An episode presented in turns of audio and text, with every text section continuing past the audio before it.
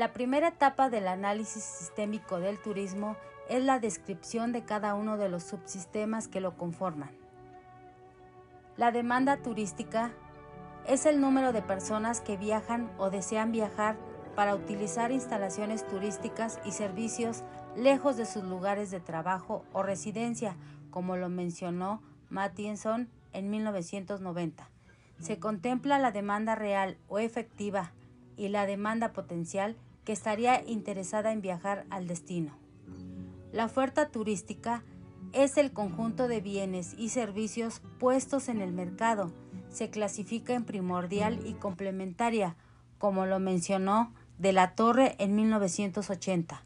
La primera está integrada por los recursos turísticos y la segunda por las empresas que componen el equipamiento turístico y los eslabonamientos.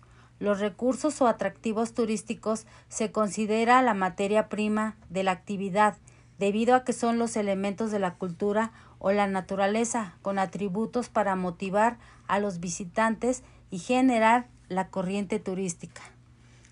El equipamiento está conformado por el conjunto de establecimientos que brindan servicios básicos, alojamiento, gastronomía, transporte, agencias y operadores mayoristas de viajes, balnearios y actividades recreativas.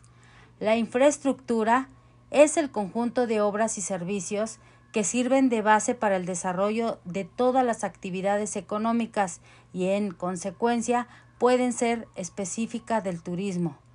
Es el soporte que permite la conexión entre centros emisores y receptores y el desarrollo del destino turístico, en especial el transporte, rutas y terminales y la comunicación. Se lleva a cabo una profunda transformación en el sistema turístico a través de Internet. La superestructura está integrada por organismos públicos, privados y del tercer sector, que tienen por objeto planificar y coordinar el funcionamiento del sistema turístico. El sector público incluye organismos gubernamentales vinculados de manera directa con la actividad como los organismos municipales de turismo y demás organizaciones públicas de jurisdicciones provinciales y nacionales, y también organismos vinculados de manera indirecta como secretarías de cultura, deportes o producción. El sector privado incluye a las instituciones que representan a los diferentes empresarios vinculados con la actividad, también de manera directa e indirecta, como cámaras de turismo, recreación, comercio e industria, entre otras así como también asociaciones de hoteles, agencias de viajes, empresas de transportes, concesionarios de playas. En forma más reciente, se considera relevante la inclusión de instituciones del tercer sector social como asociaciones ecologistas, sindicatos, sociedades de fomento y organizaciones no gubernamentales.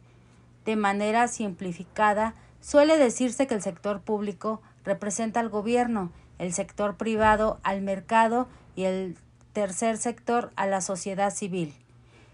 Es este subsistema se incluye las instituciones educativas, de gestión pública o privada, que generan capacitación turística en todos los niveles.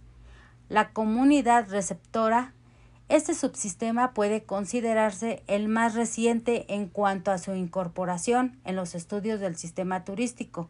La población local que no participa de manera directa en el resto de los subsistemas tiene fundamental importancia para el desarrollo local. Esta teoría, en su aplicación al turismo, se ocupa de analizar las condiciones en que el conjunto de la población puede mejorar su calidad de vida a partir de la actividad turística.